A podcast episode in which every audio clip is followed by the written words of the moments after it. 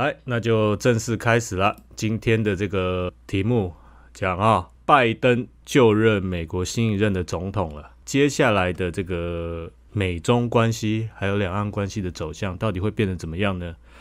首先，我先把我的结论讲出来啊。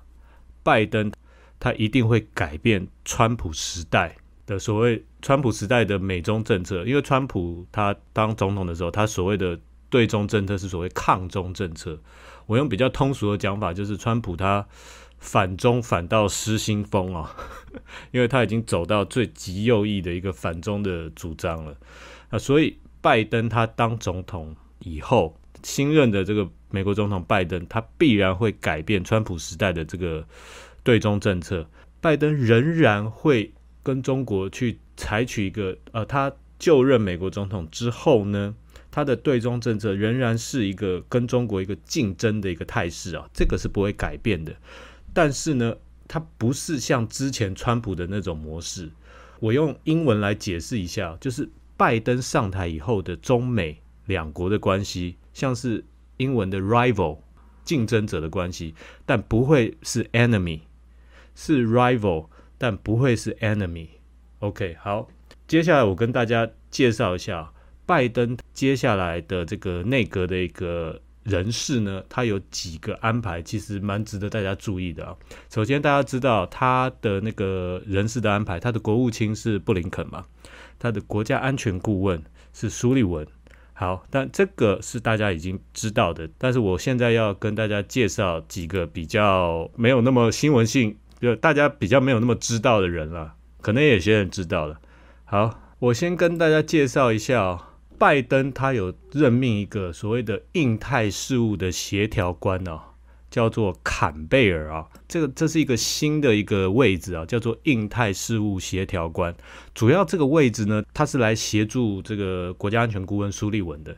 因为苏利文他的背景，他的对中国的认识可能相对的少一点，所以坎贝尔啦，他就出任这个印太事务协调官哦。那媒体有给他一个封封号，叫做所谓的。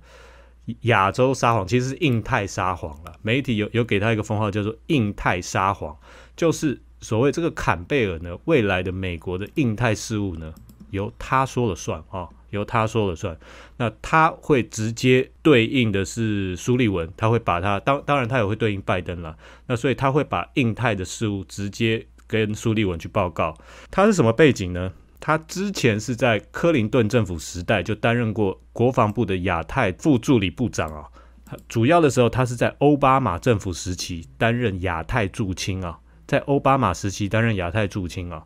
那当然，我我引用的这个是自由时报，那自由时报就会比较强调他当时跟蔡英文啊也有一个互动，也有交情，但是重点是奥巴马时代。他有一个重返亚太，重返他应该那个叫做重返亚洲或亚洲再平衡了，翻翻译不一样。有一个重返亚太的一个外交政策啊，幕后的推手之一就是他坎贝尔。奥巴马的重返亚太的政策，当时最主要的目的就是用来制衡中国。奥巴马当时的那个主要的目的是用来制衡中国，所以他那个时候倡议了 CPTPP。当时还不是 CPTPP，它是 TPP 而已啊。那 CPTPP 是因为川普他退了，川普当选以后退了，结果让日本他去主导变成 CPTPP 啊。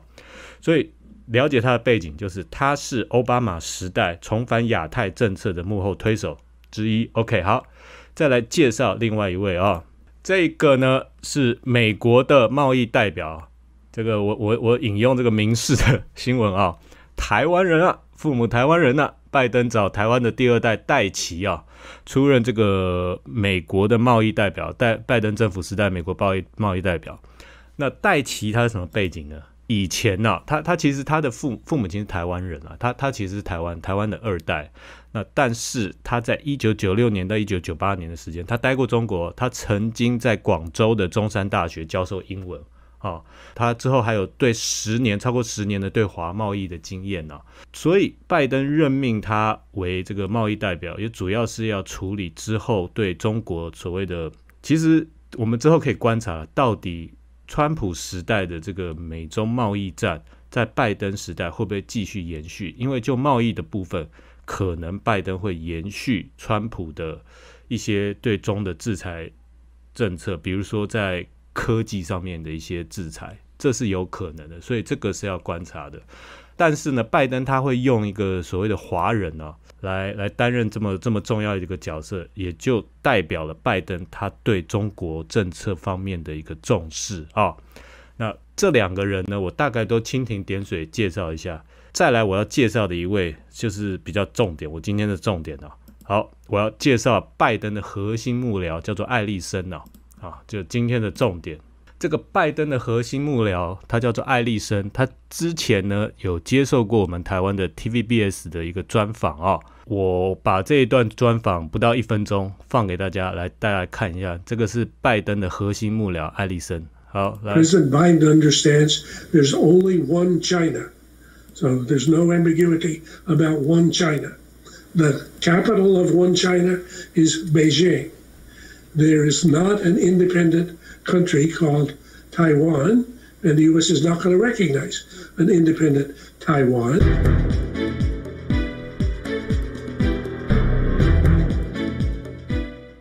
President Biden understands there's only one China. So there's no ambiguity about one China. The capital of one China is Beijing. There is not an independent country called Taiwan, and the U.S. is not going to recognize an independent Taiwan. I think Biden will be challenged to think about what could be a new formula, no longer the the one nation, two systems or one China, two systems. That's now exhausted. 好，这个是之前这个就前两天了，这个拜登的核心幕僚艾利森呢接受这个 TVBS 的专访的时候的一段一段表示啊，我把这个报道中间的几个部分再跟大家念一下。这个艾利森呢，他说啊，在美国总统大选期间啊，中国成为政治足球，就是川普他运用的一种政治足球啊。川普把一切的罪过都怪到中国的头上。那在国际政治的现实之下呢，那拜登必须展现出自己并没有比川普对中国更软弱。那政治的杂音不断，拜登政府对中国的态度会明显和川普政府不同啊。那会怎么样不同呢？来，我们来看一下。艾利森说，美台双方持续深化关系是好事情啊，但两岸未来的发展应该以两岸哎两岸人民为最大福祉，在不与中国交恶的前提之下呢，一个中国这个理念是毫无意义的啊。注意啊，一个中国这个理念是毫无意义的。美国会，美国更不会公开承认台湾独立。拜登政府最大的挑战是您拟定另一套外交策略，突破一国两制的架构，让美中台三方都能够和平共荣，才是最重要的。然后最后他提出了所谓的五个 R，未来就是等于是中美关系啊，美中关系提出五个五个 R，一个是回归正常哦，好，回归正常程序啊，第二个是逆转。拜登将逆转川普一些犯的一些错误啊。啊，重回世界卫生组织，加里巴加入巴黎气候协定，再来就是检视 review 啊，以美国利益检视川普所谓的一百多项成就，再来就是现实主义，回归现实主义，这个很重要哦，realism，体验到中国是强悍的对手，注意啊，他用的是对手，不是敌人啊。第五个是 responsible，负责任啊。高明而且并且负责的认知到美中在地球上必须共存的未来，美中在地球上是必须共存的。也就是说，在爱丽森的逻辑里面，美中将会是共存，他们是共存，但是竞争共存的一种关系，而不再是你死我活的一个敌手的关系。也就是在拜登政府对中策略之下的指导原则，就是跟中国是和平共存的。我拿一个比赛来讲好了。以前的川普政府的对中政策就是说，我知道中国要要发展起来了，但是我要打压中国，我要出出拐子去去扛他，让他不能得分，用一些用一些小动作去去办他。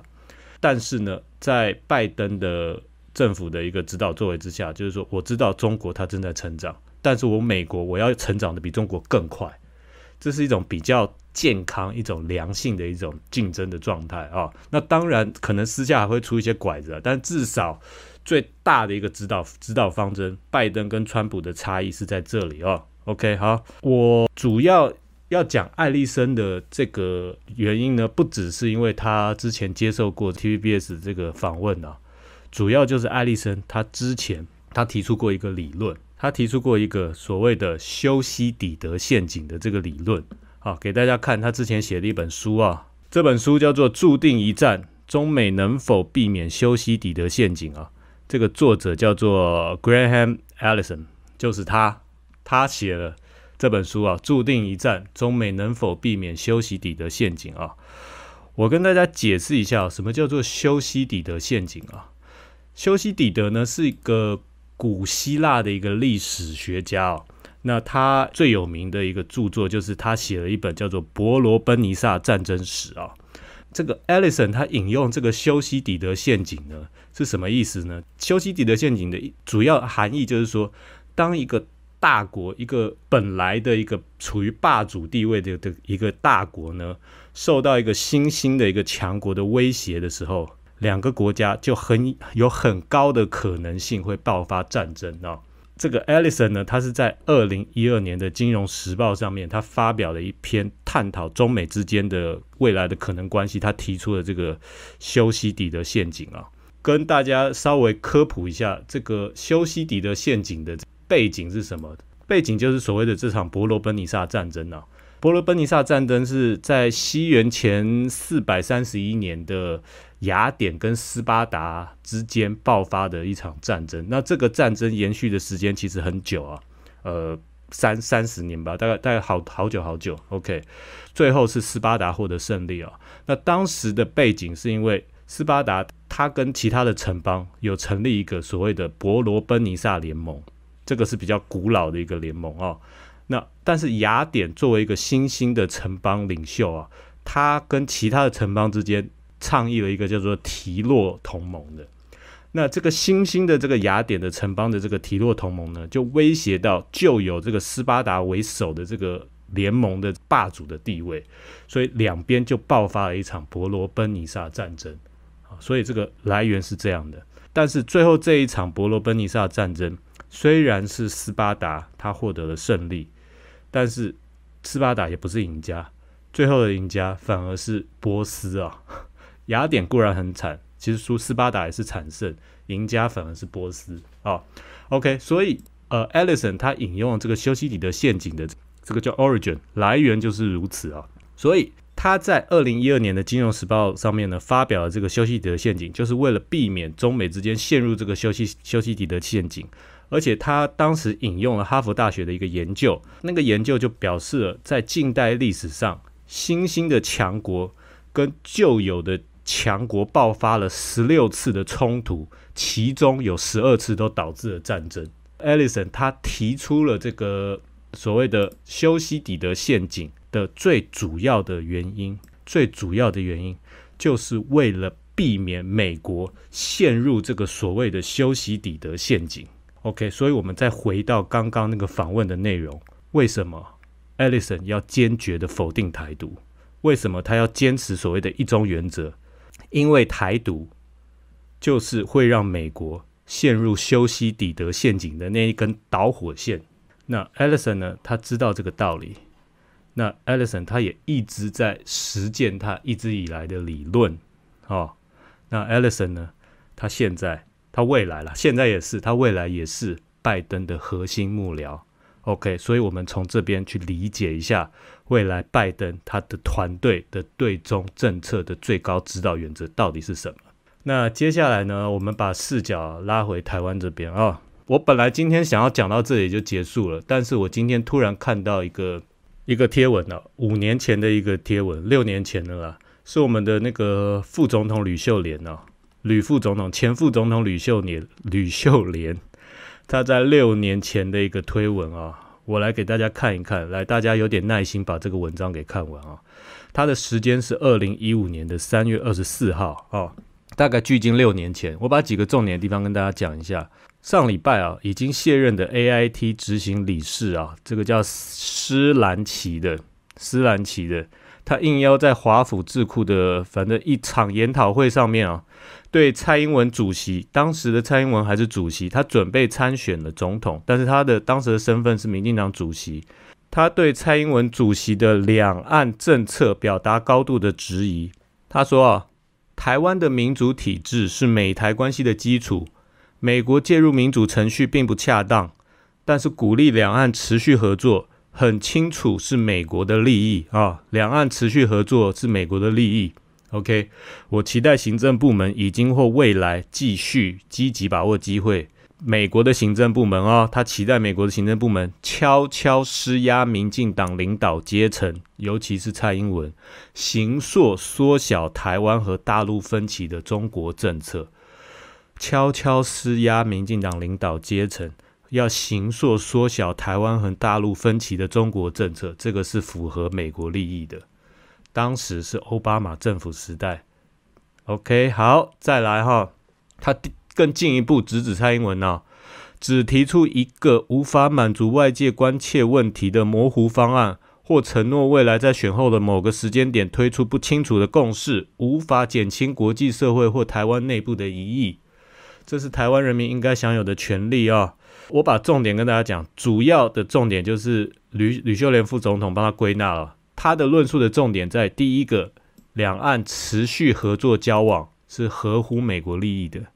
第二个啊，蔡英文所谓的台湾共识，因为当时在二零一五年那个时候，蔡英文在选总统之前，他提出了所谓的台湾共识，他否认了国民党的九二共识，他提出了所谓的台湾共识。什么是台湾共识呢？他就是承诺他当选之后会邀请不同立场的人士共同达成一个共识啊。那美国认为这个太模糊了，不清楚了，太空了啊。外界有疑虑，你这个到底是什么东西啊？人民有权利清楚了解他的两岸政策啊。很遗憾的哈，我们从六年后的今天来看啊，蔡英文他并没有邀请不同立场的人士来达成共识啊。那所谓的台湾共识到底是什么？我不知道，我只知道台湾现在目前越来越分裂了，显然是没什么共识了，很可惜啊。那九二共识被推翻了，台湾共识我也不知道到底什么东西，这是我们六年后再看。OK，好，第三点。美国应对蔡英文施压，以行塑缩小两岸分歧的政策。哦，OK。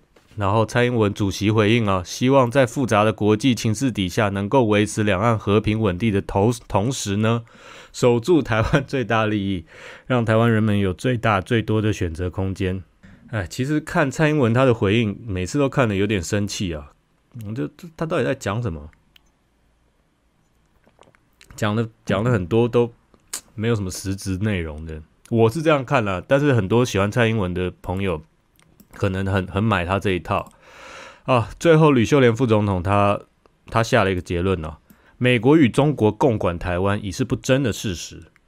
在二零一二年的总统大选是华府、北京和台湾人民三方投票的结果，而蔡英文二零一六的对手既非马英九，也非王金平或朱立伦，而是习近平。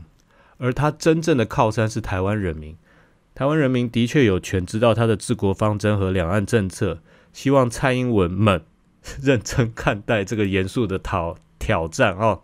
最后，吕秀莲副总统他说：“国人同胞要更严肃的反省，台湾要永远这个是谁护的护啦？护从别人吗？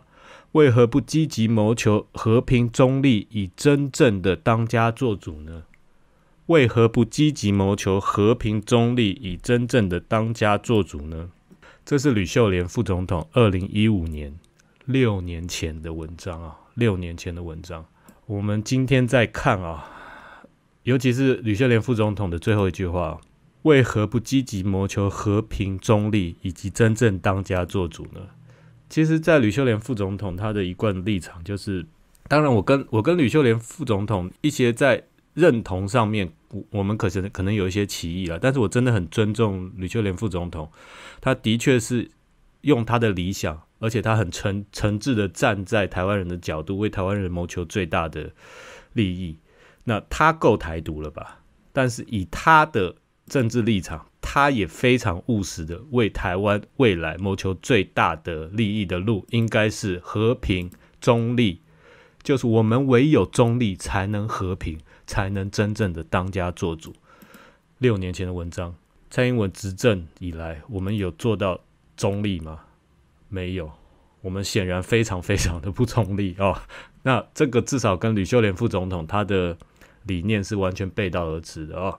好，我最后来讲一下我个人的看法了。美国它是重申一个中国原则的啊，那中国呢，它一直以来坚持一个中国原则啊。那国民党的立场呢是九二共识，一个中国，但是我各自表述。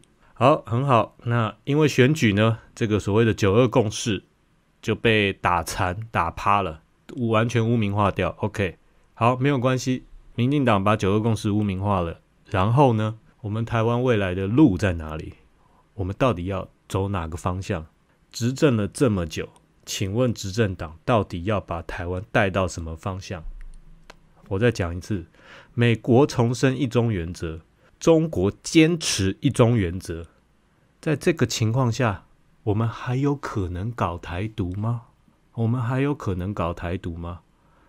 台独，台独，越搞越孤独而已啊！现在我们再回头来看看这个二零一五年吕秀莲副总统的这篇文章啊，其实很感慨啊，我们台湾浪费了这么多时间呢，又回到原点了。蔡英文。二零一八年、二零一九年，他为了他的政治权利，他大力的操作这个仇中的这个氛围啊，辣台妹、芒果干、反送中、反中、仇中、抗中，操作到最高点，他得到了极大的政治利益。然后他在去年的国庆演说当中，他说了回来，今年的元旦文告也说了，他想要回到他二零一五年的这个情况。回到原点，二零一五年的这个原点，但是回得去吗？可能我们回不到原点，还更倒退了。好了，但没有关系了，我还是那句话了：亡羊补牢，犹未晚也。赶快回到九二共识，开启对话吧。在拜登新政府的这个政策之下，你没有操作台独的空间了，别再这样搞了。啊，赶快开启对话吧。我也不知道要说什么。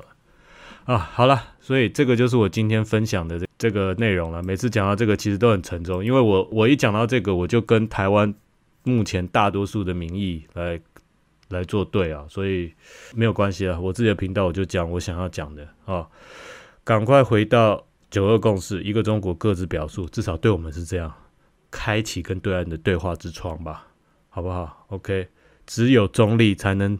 维持和平，台湾才能真正当家做主。接下来呢，我来开放 c a in 啊，各位朋友，如果对今天这个主题有想要讲什么的话呢，你们可以到 c a in 专区来表达你们的意见啊。当然，如果你们对那个今天那个主题有更深入的讨论，就是像吕秀莲副总统他他他的讲法，就是美国中国共管台湾啦。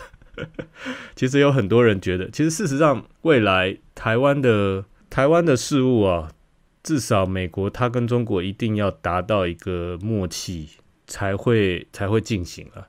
台湾已经没有话语权了。台湾在两岸之间，台湾在美中台三方，台湾是没有话语权的。台湾唯一的话语权就是跟对岸直接展展开两岸的对话，这方面还可以有话语权。那但是呢，如果是采取抗中的，政策就是不跟对岸对话，然后直接想要透过美国，然后来处理这个关系的话是没有没有办法的，因为美国在处理美中关系的时候，美中台关系的时候，一定会考虑到中国，所以台湾没有可能跳过中国去处理美中乃至于全世界的关系，所以台湾唯一的话语权就是展开两岸对话的窗口，好不好？